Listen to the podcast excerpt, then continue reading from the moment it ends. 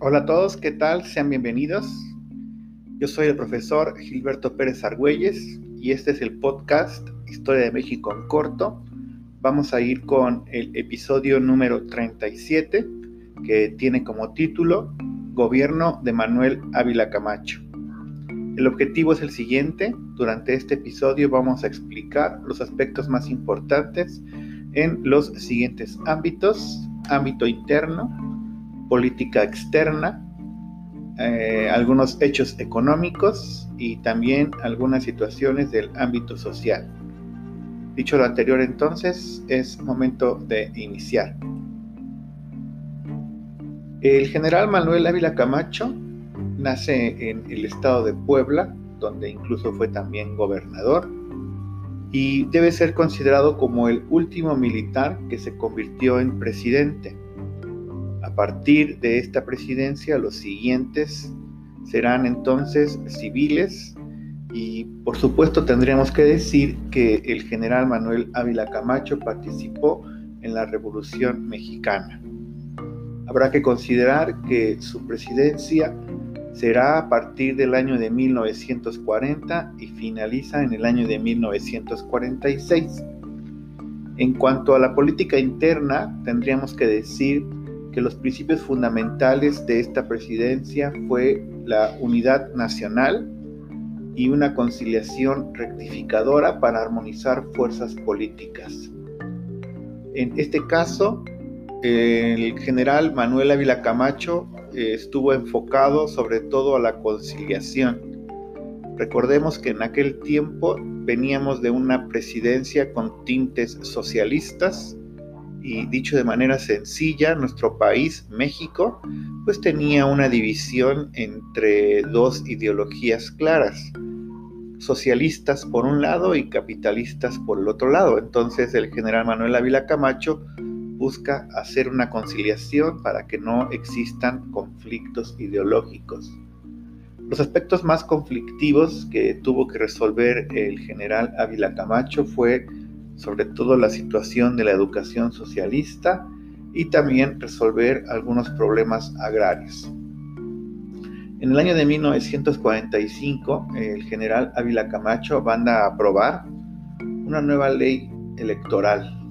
Sobre todo aquí considerar que comienza una especie de apertura democrática y en principio de cuentas con esta ley se va a intentar regular la existencia de partidos políticos.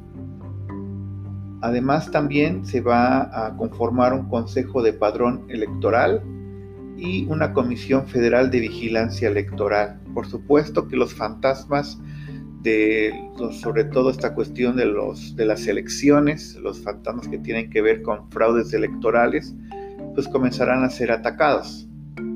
Otro aspecto de la política interna es que se va a fundar el Partido Revolucionario Institucional, lo que hoy conocemos como el PRI.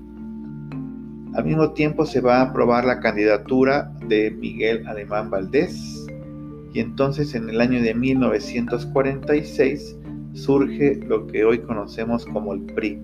El lema del partido hasta el día de hoy sigue siendo democracia y justicia social.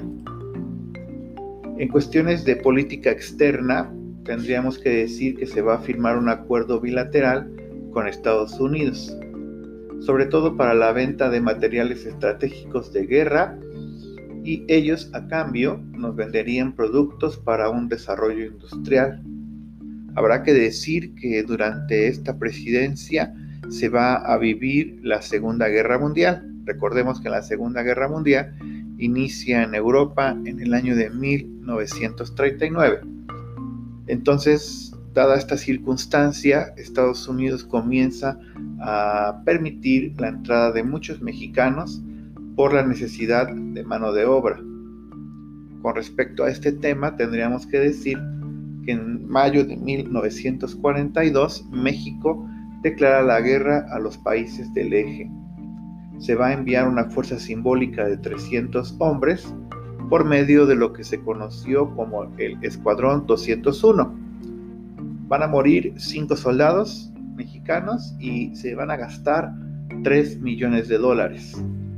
La causa por la cual México ingresa a la Segunda Guerra Mundial fue el hundimiento del barco mexicano Potro del Llano. En realidad México no tenía la intención de formar parte de la Segunda Guerra Mundial, aunque Estados Unidos lo presionaba muchísimo para que fuera así, pues México una vez que hunden este barco, un barco que llevaba petróleo hacia Estados Unidos, que fue hundido por, parece ser, eh, alemanes, pues en este caso entonces México parece que ya no tuvo opción y fue parte de la Segunda Guerra Mundial. En aspectos económicos podríamos destacar que se va a originar a partir de esta presidencia el proteccionismo del gobierno mexicano hacia cuestiones económicas. Se va a comenzar a dar créditos a empresarios para que comience a impulsarse una industrialización. Se va a crear infraestructura, se van a reducir algunos impuestos y también se va a buscar sobre todo la reducción de importaciones. Así, en este caso, México comienza a tener un desarrollo industrial y sobre todo darse cuenta que se abandona la política agraria. Entonces, el proyecto de México en ese momento, en cuestiones económicas, estará encaminado sobre todo a un proteccionismo por parte del gobierno para poder proteger a los productores mexicanos y con esto pues tener un mejor desarrollo económico. Ese era el proyecto. En el tema de comercio exterior hubo un aumento en productos manufacturados. Comenzamos entonces a tener esta cuestión de fabricar o terminar algunos productos. Eh, pero habrá que tomar en cuenta que se va a reducir sobre todo la producción en el tema de minería. Al final del sexenio, la balanza comercial indicó más importaciones que exportaciones.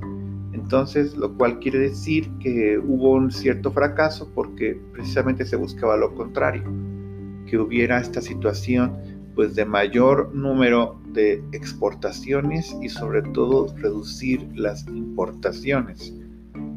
Considero que el tema tiene que ver con el poco desarrollo industrial que tenía nuestro país y que lamentablemente no fue suficiente como para poder nosotros fabricar nuestros propios productos.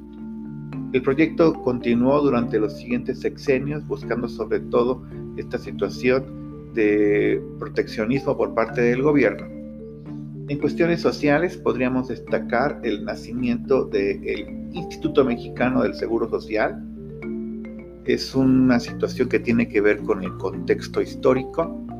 En ese momento se está dando protección a todos los trabajadores de nuestro país y sobre todo acá darse cuenta que se les va a dar seguridad en cuestiones de salud. Además, surge durante esta presidencia la Secretaría del Trabajo y Previsión Social, entonces empata con este proyecto de desarrollo industrial, donde el gobierno estará enfocado incluso en cuestiones laborales. Por último, en cuestiones sociales, podríamos destacar que a finales del año de 1945 se va a modificar el artículo tercero de nuestra Constitución y entonces se elimina la educación socialista, herencia del gobierno de Lázaro Cárdenas.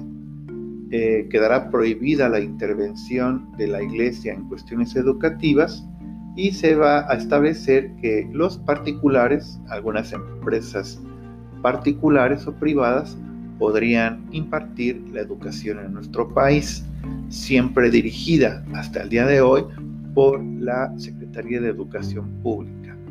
Y bueno, estos son los aspectos principales que queríamos comentar. Muchas gracias por escucharnos, estamos muy contentos de que estén por aquí. Me despido, yo soy el profesor Gilberto Pérez Argüelles y nos estamos escuchando en los siguientes episodios. Hasta entonces.